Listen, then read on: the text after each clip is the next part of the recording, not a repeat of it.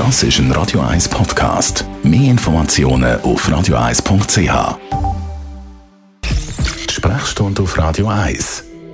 Für einen schönen, wohlgeformten, muskulösen Körper investieren viele von uns sehr viel Zeit. Zum Beispiel mit Krafttraining und Gewichtheben. Und dann gibt es die, die nachweiter gehen. Steroide sind da das Thema, speziell in der Bodybuilding-Szene. Über die Nebenwirkungen von dem Doping kann man sagen, wenn wir reden mit unserem Radio 1 Arzt Merlin Guggenheim, zuerst einmal, dass wir alle auf dem gleichen Stand sind. Was sind Steroide? In dem Zusammenhang, wo wir darüber reden, sind Steroide eigentlich im Wesentlichen ein Sammelbegriff für Geschlechtshormone, männliche und weibliche. Und da reden wir jetzt konkret so ein bisschen von anabole Steroide, das sind aufbauende Steroide, das sind in der Regel ähm, Substanzen, die männlichen Geschlechtshormonen entsprechen oder das imitieren.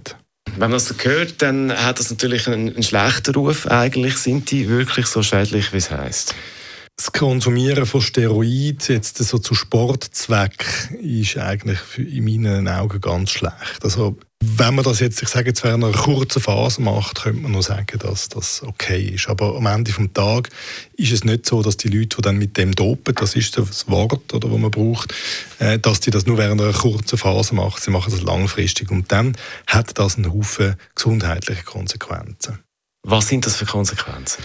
Einerseits ist es so, dass der Körper einen Regelkreis hat, wo er die Produktion vom Hormon steuert. Jetzt, wenn man das unterbricht, indem man von externen Hormonen zuführt, dann hört der Körper mal auf, die zu produzieren, produziert andere Geschlechtshormone dann mehr. Also beim Mann zum Beispiel überwiegen dann weibliche Geschlechtshormone, die haben wir auch. Das führt dazu, dass die Brüste wachsen und die Hoden schrumpfen. Oder die, die Ben Johnson eine Erinnerung haben, die können sich noch an seine Brüste erinnern. Das ist ein klassisches Problem. Und dann kommt dazu, dass äh, das langfristig ein gewisses Krebs Risiko mag bergen in Bezug auf Prostata beim Mann. Und nicht zuletzt können hohe Steroiddosen, die man extern zuführt, auch eine Psychose machen, eine Steroidpsychose, wo die Leute äh, äh, aggressiv sind, äh, volatil im Temperament.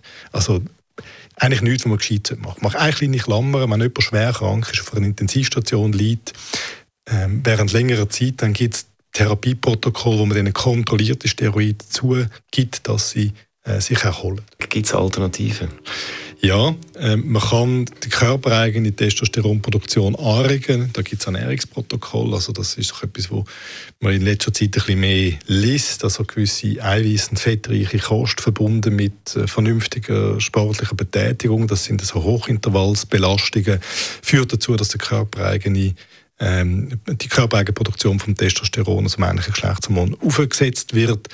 Und eben, das haben wir auch schon mal gehabt, Sex. Auch wenn man längere und sorgfältige Sexualkontakt hat, wo der Körper für eine gewisse Zeit beansprucht, dann führt das dazu, dass die Testosteronproduktion ein bisschen angeregt wird. Interessante Worte von unserem Radio 1 als Merlin Guggenheim zum Thema Steroid.